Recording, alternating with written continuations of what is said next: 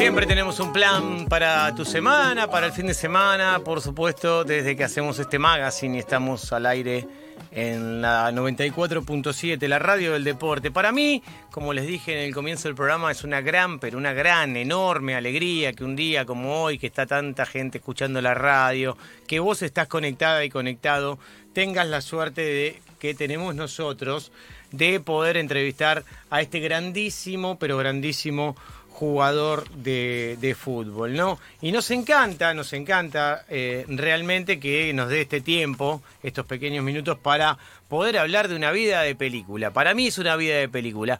Un tipo que ha jugado, eh, un futbolista histórico, histórico del verdadero fútbol argentino, de ese fútbol de ascenso, de ese fútbol que, que, que atraviesa a toda la gente un pedazo de conurbano bonaerense también es él. Eh, es, una, historia muy, muy fuerte la que tiene con varios equipos. Ha jugado en Almirante Brown, en Rawson, en Olimpo, en Defensa, en Chile, en Temperley, en Atlanta. Eh, en Finlandia, que esa historia es increíble y es fantástica, en Unión de Santa Fe, Almagro. Claro, metió más de 340 goles en su carrera. Pocos pueden hacer semejante semejante marca eh, y no ha jugado eh, en primera. Y estoy hablando, obviamente, se dan cuenta de quién, de Daniel Bazán Vera, el querido indio, ese tipo tan querido que se ha metido en el corazón de todas y de todos los argentinos, futboleros de ley, esos que aman al fútbol. Querido Dani, ¿cómo te va? Juanqui Jurado te saluda, ¿cómo andás? Hola Juanqui, ¿cómo estás, hermano? ¿Todo bien? Bien, papá, ¿cómo te va? Qué alegría, qué alegría tenerte un día como hoy, ¿eh? Porque la verdad, no. estamos con un montón de gente escuchando, no, no, no nos paran de mandar mensajes. Y una historia como la tuya es una historia que siempre hay que contarla en el fútbol. Hay que contarla no en el fútbol argentino, sino en el fútbol mundial. Eh, una vida de película, dije yo. Y es verdad, ¿eh? hiciste de todo, Dani. Bueno, muchísimas gracias. Qué presentación. La verdad que te agradezco mucho que, que hayas pensado en mí. Y bueno, para mí es un placer poder hablar con vos. Mm. Y y bueno, nada, hoy la verdad parece un lindo día. Sí. La verdad que lo arrancamos muy bien porque estoy acá con, con, mi sobrino, vine a desayunar con mi hermano. Mm. Eh, Mira qué bien. Y la verdad que arrancamos muy, muy, muy bien el día. ¿Y en dónde estás? ¿A dónde estás ahora físicamente? ¿En qué lugar? ¿En qué localidad? Ahora estoy en, en Ezeiza, en la casa de mi hermano. En Ezeiza. Vivimos pegados igual, vivimos claro. uno al lado del otro. Bueno, está bien, que se, se lleva mejor la cuarentena, ¿no? Tomando unos mates, compartiendo, obviamente, eh, esos momentos que, que, pueden estar aislados con, con un poquito de aire, con, con un poquito de espacio. Sí, la verdad que sí, sobre todo cuando te rodeas de la familia, que son Fundamental. lo más importante y... Sí. y y lo más lindo que, que, puede tener un ser humano, ¿no? Tener una familia, mm. poder decir, bueno, voy a desayunar con vos, mm. o comemos a la noche, o comemos al mediodía. Mm. Tratamos de compartir muchos momentos, eh, hablo mucho con, con Nazareno, hablamos de fútbol, hablamos de entrenamiento, hablamos de cómo está él, sí. hablamos de todo, todo, la verdad que hoy en, en lo que se basa él para nosotros es muy muy importante, algo muy lindo, sí. algo para mí muy especial, sí. poder compartir momentos con él, sí. que me habla de su entrenamiento, que habla cómo va, cómo está, cómo se siente. Y bueno, uno trata de, de, de, de ayudarlo, de encaminarlo, de, de, que sea algo algo positivo para él. Vivimos hablando que en el fútbol hay muchas cosas negativas, hay muchas cosas que, vos, que uno no puede entender, pero que él lo tiene que, que transformar todo en positivo, con sí. entrenamiento, con buen estado de ánimo, claro. que, que, se prepare, que recién arranca su, su, su carrera, que está haciendo no sus primeros pasos, pero que, mm. que va por el buen camino y bueno, tratamos de, de hablar, de divertirnos, de, de aconsejarlo un poco, obviamente que él es el que toma la, las decisiones porque uno te puede decir un montón de cosas, sí. pero en el momento de decidir es él el que decide qué es lo que más sí. qué es lo que más le conviene, que él uno trata de ponerle lo, la, los pros y, y, los, y las contras, sí, pero bueno, sabiendo que en el fútbol claro. es uno mismo el que decide la, las situaciones y y el destino de cada uno. Bueno, eso está buenísimo, pero siempre es bueno estar aconsejado, bien aconsejado con gente que tuvo experiencia.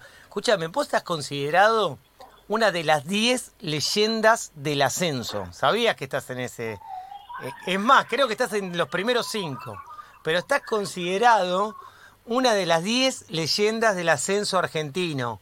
Y, te cuento con quién, con Garrafa Sánchez, eh, con el Gomito Gómez, eh, con Dani Vega, que hace poco lo vimos eh, retirarse en, ¿cómo se llama?, en Platense. Son gente que se ha ganado eh, un lugar, que se ha ganado, creo que el cariño, el cariño se gana, ¿viste? también, bueno, Cristian Núñez estaba en esa lista. Me acuerdo que había un montón de gente que, que ha jugado en el ascenso, que ha dejado una marca tremenda, ¿no? Y... la, la verdad que eso es es, lindo saber de que a medida que van pasando los años eh, se va haciendo cada vez más fuerte.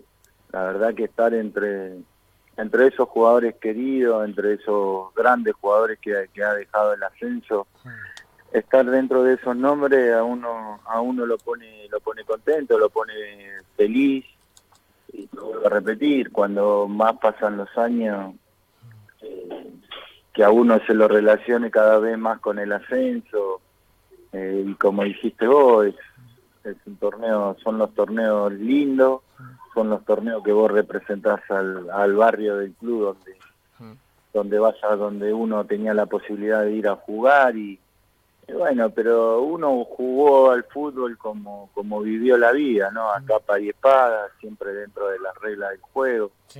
Con una personalidad muy grande, con un espíritu ganador, eh, pero siempre dentro de la regla del juego, siempre jugando por la felicidad de la familia, por, el orgullo de la familia, para que el apellido de, de mi papá trate de ponerlo lo más alto posible y siempre se jugó al fútbol. Tenemos, tenemos ahí un rebote de, de la radio, posiblemente, el sonido, no sé bien eh, como vienen, ¿Vos me escuchás bien? Casa, no. Ah, ahí va. Ah, no, ahí, está, perfecto. Ah, bueno, eh, estamos hablando con Daniel Bazán Vera, el indio, el indio Vera, un grande del ascenso y un grande del fútbol, un fenómeno también que, que ha metido una cantidad de goles tremendo. ¿Cuántos son los goles de tu carrera? ¿Vos tenés bien la cuenta y, o, está bien el número que dan ellos? Sí, está bien, está bien. ¿Son 340?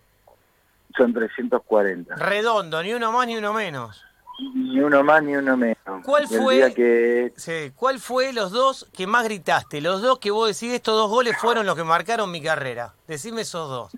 No, obviamente que el, primer gol de mi carrera fue en un clásico en Matadero, con oh. Almirante. Oh. Yo creo que ganamos ganamos 1 a 0, yo había entrado faltando 10 minutos, hacía poquito que había debutado en primera. Qué picante. Y la verdad que creo que ese gol ha marcado. Después, obviamente, uno ha hecho goles lindos, pero que por ahí en el resultado no significaron mucho. Y he hecho goles feos que en un resultado ha, significado mucho. Entonces, goles lindos, por ejemplo, uno que hice con con Unión, con el Porvenir y perdimos 5 a 4. Yo había hecho los cuatro goles ese día y perdimos 5 a 4.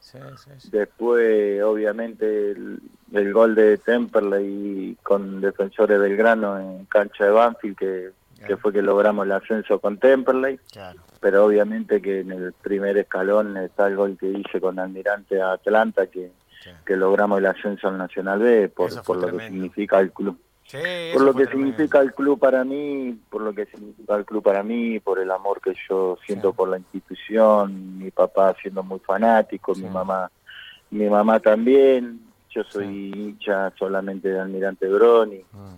y, yo digo que cada vez que a uno le tocaba hacer un gol con la camiseta de Almirante Brón, no es que estaba gritando un gol mío, sino que estaba gritando un gol también del equipo que, que yo soy hincha, esas son cosas que que a nosotros los jugadores del ascenso poder hacer un gol con el equipo que vos sos hincha, obviamente que es una satisfacción muy linda y algo inexplicable, porque solamente tenés que vivirlo para poder saber lo que sentís en ese momento.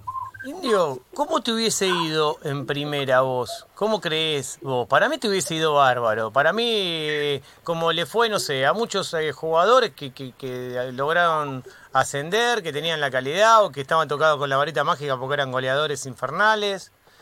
Para mí, pero para vos, tu mirada, la pensaste una y mil veces seguro, ¿no? Mira, yo, mi mamá y mi hermano Oscar principalmente, que es como mi papá, que yo lo siento como mi papá, que fue la persona que me aconsejó, un consejero, un consejero. Que me aconsejó, que me guió, que me crió siendo muy, muy chiquito. Ah. Eh, eh, siempre en el lugar que nos haya tocado estar, siempre íbamos a trabajar para ser los mejores.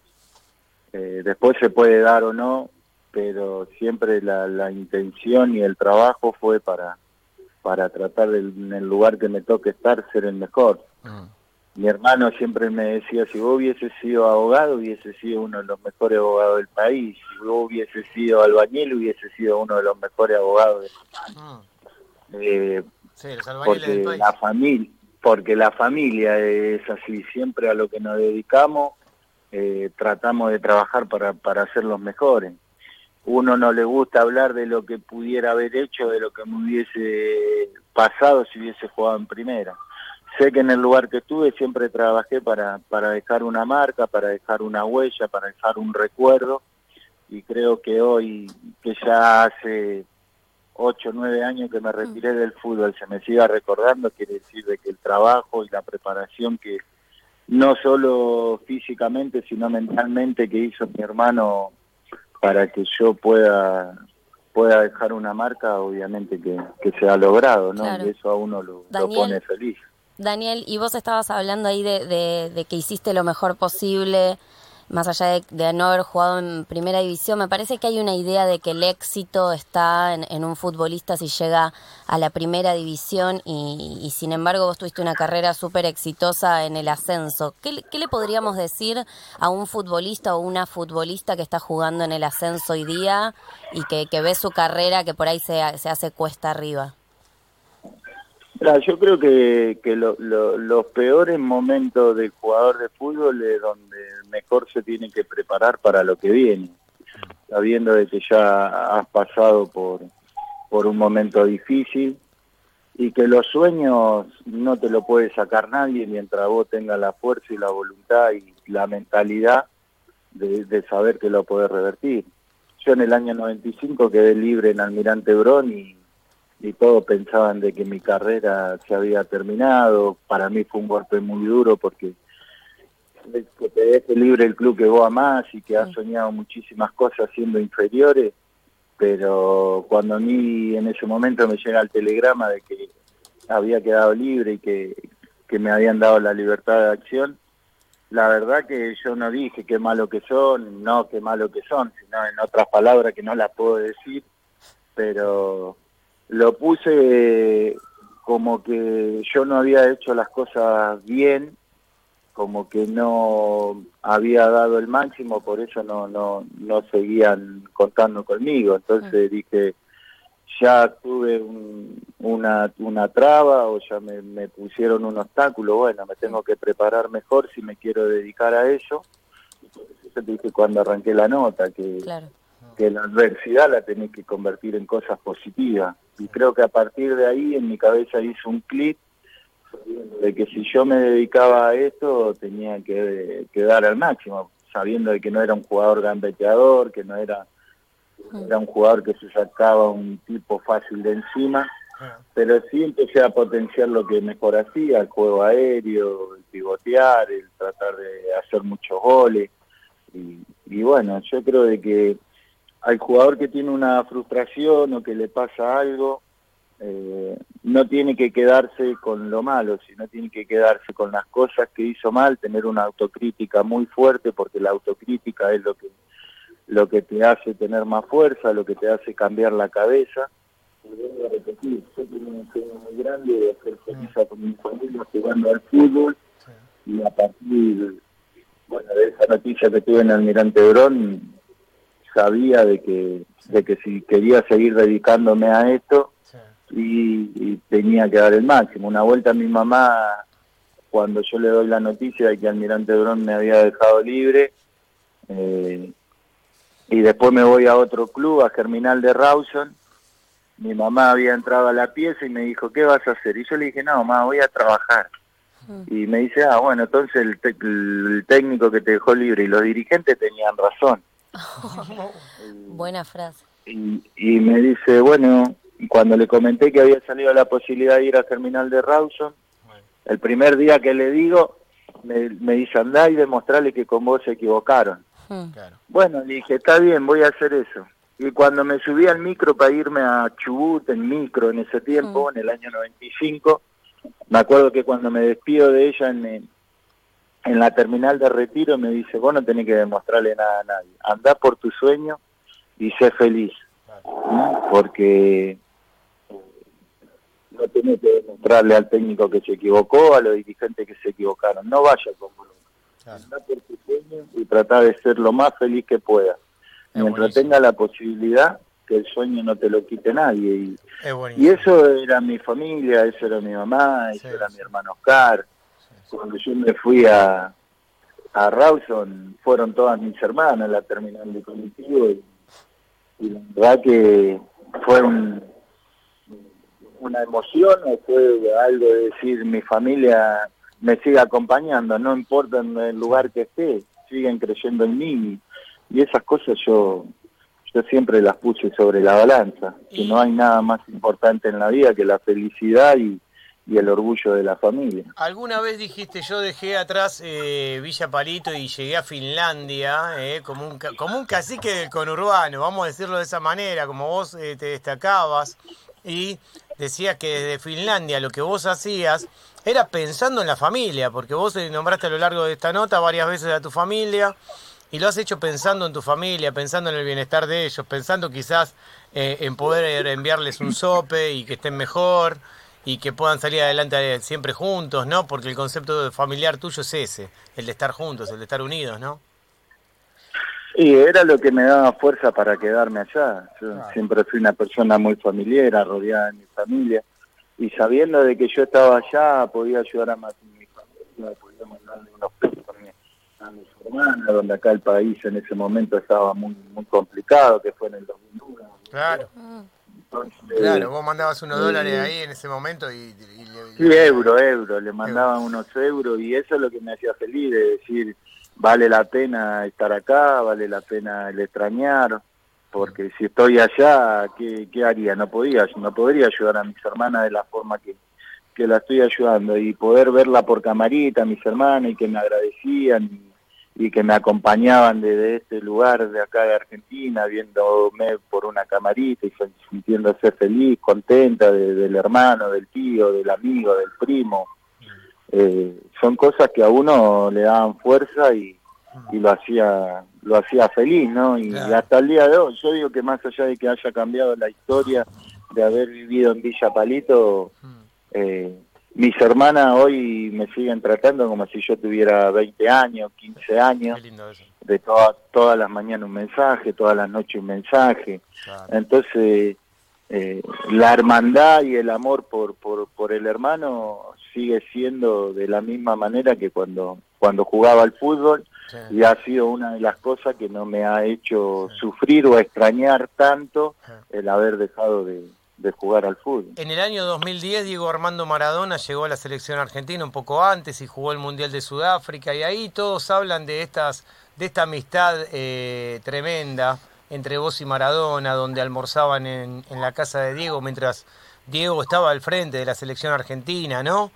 Eh, ¿qué, me decís de Diego y qué, y qué, me decís de cómo te sentís y cómo lo va llevando eh, este este tiempo sin él, ¿no? Sin él físicamente, con él en el corazón. Sí, yo creo de que que yo he vivido con él ha sido lo más lindo que me, que me ha regalado el fútbol. Lo más lindo que, que gracias a Dios por ser jugador de fútbol pude, pude conocer no al, al, Maradona jugador de fútbol, sino yo conocí al Maradona persona. Mm. Y, yo creo que si yo lo idolatraba por lo que no había dado futbolísticamente, cuando lo conocí personalmente, la verdad que superó toda, todas las expectativas que yo lo tenía de él sobre el jugador. Y la verdad que fue un golpe muy duro como para todo el país, como para todo el mundo.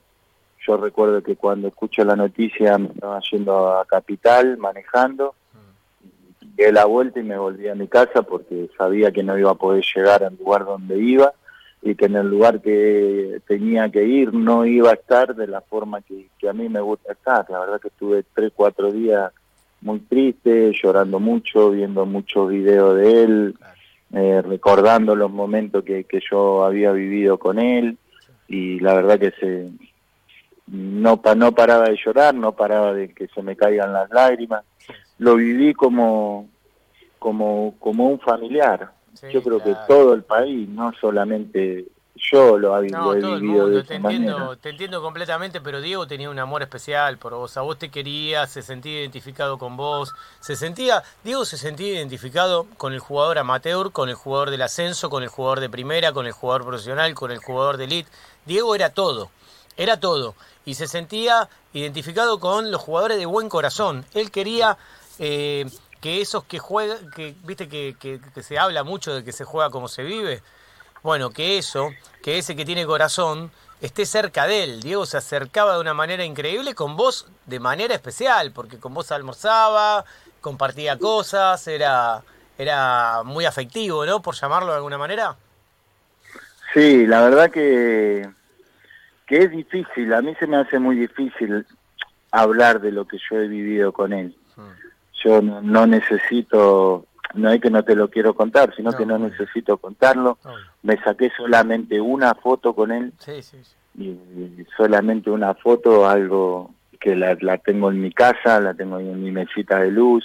Mm. Eh, pero bueno, yo te vuelvo a repetir, a mí se me hace muy difícil hablar de él porque porque prefiero guardármelo para mí y no y querer hablar de él, de que la persona no no está y uno puede decir cualquier cosa, ya cuando la persona no está no no no no no es que uno no lo quiere contar, sino que prefiero guardármelo y, saber que he conocido a la persona fuera de mi familia más maravillosa que puede tener la tierra, la persona más humana que puede tener la tierra, la persona más eh, cariñosa que puede tener la tierra, eh, más bondadosa que puede tener la tierra y esas cosas uno, uno la va a llevar hasta el último día de su vida. Yo haberle podido dar un abrazo, haber poderle decirle te quiero, haber poderle decirle son mi ídolo, la verdad que eso me, lo voy a llevar siempre en mi corazón. Desde el corazón, palabras desde el corazón que está contando el querido Dani Bazán Vera, el indio Vera, un grande del fútbol argentino, histórico,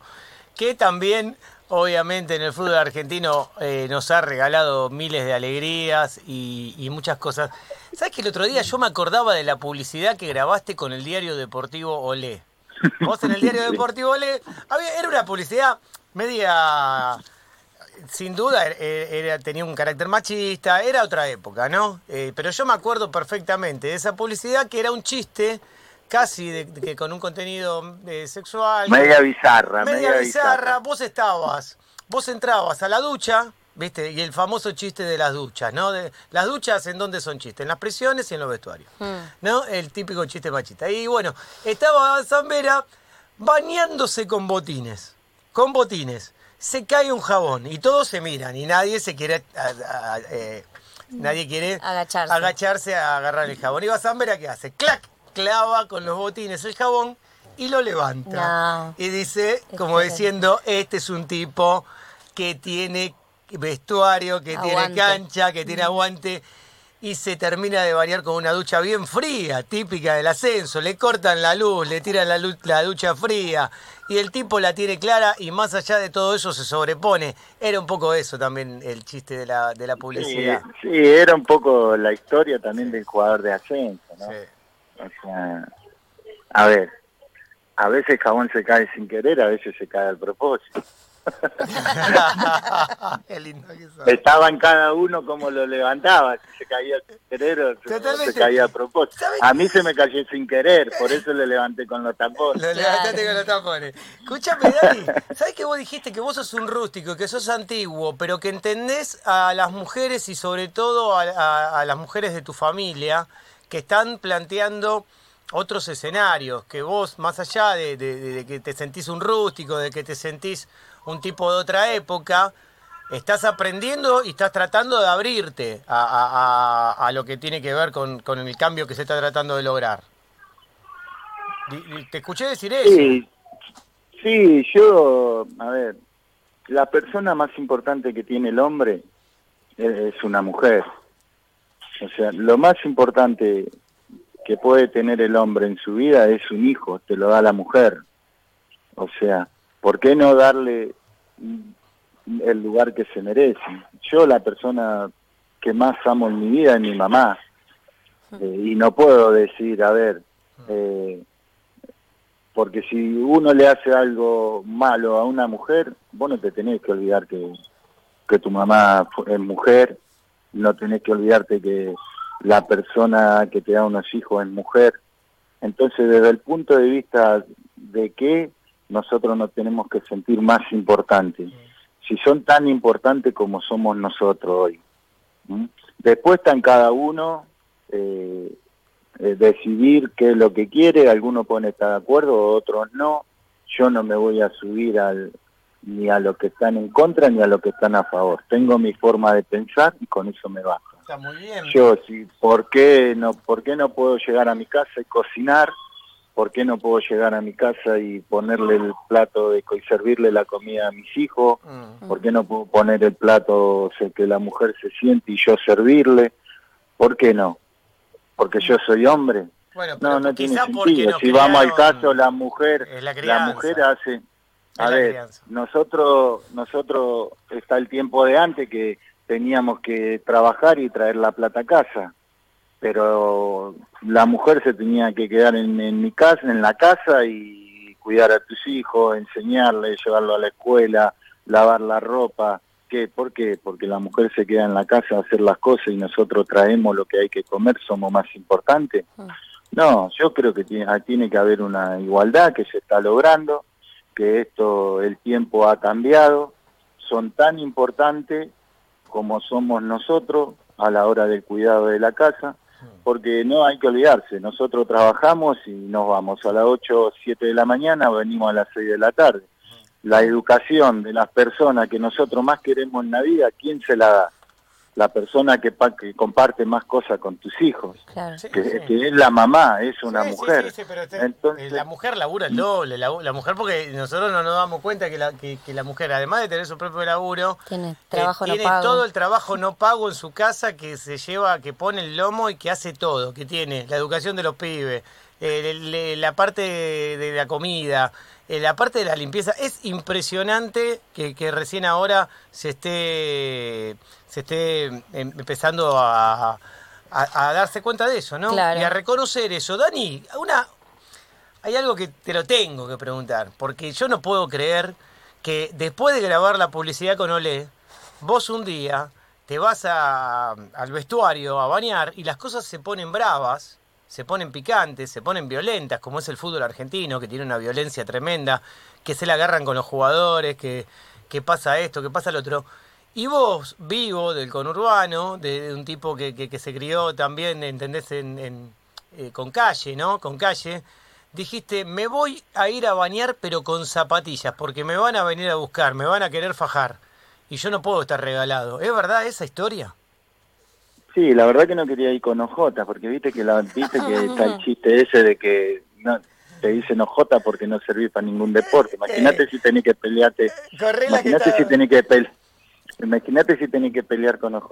No, fue un momento difícil. corre lo que está en chancleta, ¿viste? Claro. Es así. claro. El boxeador no, usa OJ. Decidí, decidí entrar a bañarme en zapatilla para, para no resbalarme, eh. para estar mejor afirmado por si pasaba lo, lo que pasó. Bueno, sí, fue en cancha de Atlanta, con los hinchas de Atlanta. Pero bueno, fue una historia que en ese momento la pasé muy mal que hoy sirve para, para contar para de anécdota que, que la, la verdad que a mí no me hubiese gustado que me pase eso a nadie. fue todo futbolístico pero pero bueno también recibí eh, un par de toques pero bueno yo también pegué un par de yo sí, a ver hay hay una cosa en la vida que eh, siempre me decía mi papá que al hombre le pueden hacer cualquier cosa, pero el verdadero hombre, una cachetada y una patada en el culo, no se puede dejar pasar. Y bueno, a mí vinieron y por ahí si me pegaban una piña me quedaba callado, pero me dieron un cachetazo mano abierta y dije, no, chao. La primera imagen que se me vino fue de mi papá y digo, ¿cómo hago a mi casa? Y le digo a mi papá, no, me pegaron una cachetada nomás. ¿Sabes qué? Mi papá me, me, iba a decir un montón de cosas para no decírtela, pero y dije, bueno, listo, ya está, arrancá, indios, vamos. Pero bueno, parecía que estaba peleando con un pulpo, tiraba una piña y recibía 10, pero bueno. Es casi, te digo una cosa, hay una, hay una película de Vigo Mortensen, que es un peliculón que se llama Promesas del Este, que es un mafioso ruso y hay una escena tremenda grabada una escena mortal donde Vigo Mortensen, ¿te acordás de Vigo Mortensen? El que es hincha de San Lorenzo, ¿no? el, hincha de San Lorenzo. El hincha de San Lorenzo, el que el bambino le decía a Guido, el del Señor de los Anillos y el de tantas películas más. Sí, sí, sí, sí, lo tengo, lo tengo. El tipo en Promesas del Este se pelea en un vestuario, en bolas, ¿eh? Mano a mano, en bolas. Eh, se pelea mano a mano con unos mafiosos rusos. Vos tenés que, tenés que ver esa, esa escena y me tenés que decir a cuánto se asemejó. ¿A cuánto estuviste cerca de eso? no, pero mano, yo te digo la verdad, a ver, en un eh, con cualquiera, en igualdad de condiciones, eh, así en una riña callejera mano a mano, a mí me duraban menos que, que Tyson en su mejor momento. Posta te digo, ¿eh? no te estoy exagerando en nada. No lo dudo, Dani, no lo dudo. No lo dudo porque tenés la fama eh, ganada, ganada. Dani, querido. Pero se, pero se terminó ahí, ¿eh? Se terminó. Yo digo que el Bazán Vera jugador de fútbol fue una cosa y el Bazán Vera fuera de la cancha es otra. Totalmente familiar, totalmente amigo de mis amigos hasta el día de hoy. Yo tengo tres mejores amigos en, el barrio donde yo me crié, ah. que soy padrino de, cada uno de, de sus hijos. Siguen viniendo a casa, sigo siendo el gallego, sigo siendo Dani, eh, no, no soy el indio para ellos, yo soy Dani, y esas son cosas que uno las sigue, las sigue manteniendo. De mi familia ni hablar, compartir un mate, compartir un asado, compartir una taza de mate cocido con mi familia es la alegría máxima. Es la única medalla que, yo, que a mí me gusta colgarme. A mí no me gusta colgarme la medalla del Bazambera ídolo, el Bazambera que hizo 300 goles, el Bazambera jugador de fútbol, el Bazambera campeón. Esa medalla no me gusta. Sí me gusta colgarme la medalla que me pone mi familia, que me ponen ustedes de un tipo familiar, de un tipo comprensible, que vive hablando de su familia porque es lo que más me gusta y lo que más me gusta vivir en, en la vida de hoy. Dani, la última, porque eh, te la quería preguntar, porque yo sé que el fútbol las cosas van cambiando, hay calenturas, eh, ides y vueltas, y a veces hay que, hay que tratar de ver eh, hasta dónde nos podemos entender y, qué cosas. Con el gringo, Heinz, eh, te, te, te, juntarías obviamente a charlar y a poder tratar de de, llegar a un lugar de acuerdo donde él te pueda quizás eh, explicar eh, la posición en su momento y, vos también la tuya? A ver, yo creo que para el tipo la realidad indica que no debo ni existir. No, no vamos a decir, sí, me gustaría sentarme con él, pero el tipo va a decir, mm. me ha sentado a hablar con Basambera. ¿Por qué no? pero yo, te digo que yo, me sentaría a hablar con un Basambera, un tipo que, que, hizo una historia tremenda, eh, que tiene 340 goles en su carrera, yo creo que, viste lo que decía Loli, el éxito no pasa eh, por donde por donde vos jugaste, por la guita que tenés o lo que sea. El éxito pasa por, por los lugares y, y ante las cosas que vos te, te, enfrentaste en la vida, superaste, te paraste, ¿entendés? y, yo, por más de que tenga menos guita que cualquier otro, puedo ser más exitoso. Yo soy un tipo que digo lo que siento, lo que pienso y lo que veo. No digo lo que me dicen ni lo que escucho. Yo soy un tipo así, frontal y directo. Lo que yo te puedo decir de, de es que a mi sobrino en su carrera profesional le ha enseñado muchísimo el profesionalismo, el cuidado, el entrenamiento, estar siempre al 100%, por lo que por, por, lo que yo veo cómo evoluciona mi sobrino físicamente, mentalmente, eh, el compromiso que tiene con el entrenamiento. Después yo vi otras cosas, pero para mí primero está la sangre. Yo defendía a mi sobrino, no defendía a Nazareno jugador de fútbol. Claro, te entiendo. Entonces, por eso fue lo que yo dije. Después, si algún día se da y, existe, no sé, se verá en el momento.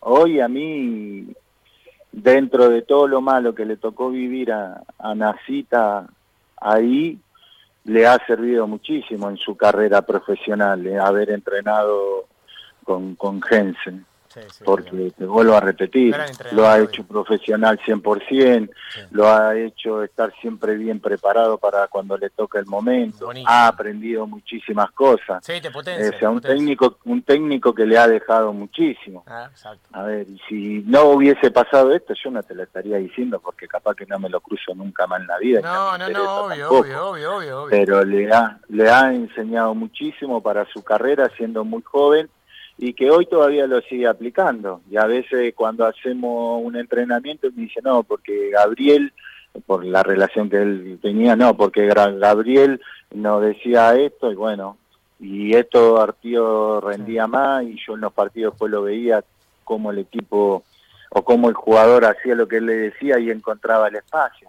O sea que lo tiene muy presente NASA, le ha servido muchísimo a NASA pero, pero bueno, uno, uno explotó en ese momento porque después le tocó la pandemia estando en Ecuador y estábamos mal, preocupados, pero no, ya ha pasado. O sea, de parte de NASA para Gabriel hay muchísimas cosas positivas, muchísimas cosas positivas, pero bueno, uno habló desde el lugar de la familia, ¿no? Nacita no tiene nada que ver en esto. Nacita de Nacita de Sense piensa lo mejor, lo mejor, lo mejor, lo mejor, no solo de gente, sino del club, de la institución. Así que en ese sentido uno ha hablado y uno se hace cargo y, tiene que ser responsable de las cosas que dice, pero que lo que yo dije, NASA piensa todo lo contrario. Totalmente. Bueno, estuvimos con el indio Bazán Vera, con Daniel Bazán Vera en una charla alucinante que hace mucho tiempo eh, le dije a nuestro productor, al querido Ariel, que la quería llevar a cabo. Sabes que, te tengo mucho cariño, que, bueno, encontrarme acá. Te he entrevistado en televisión miles de veces y encontrarnos acá en el programa de radio ahora, para mí es una gran alegría. Te deseo lo mejor a vos, a tu familia.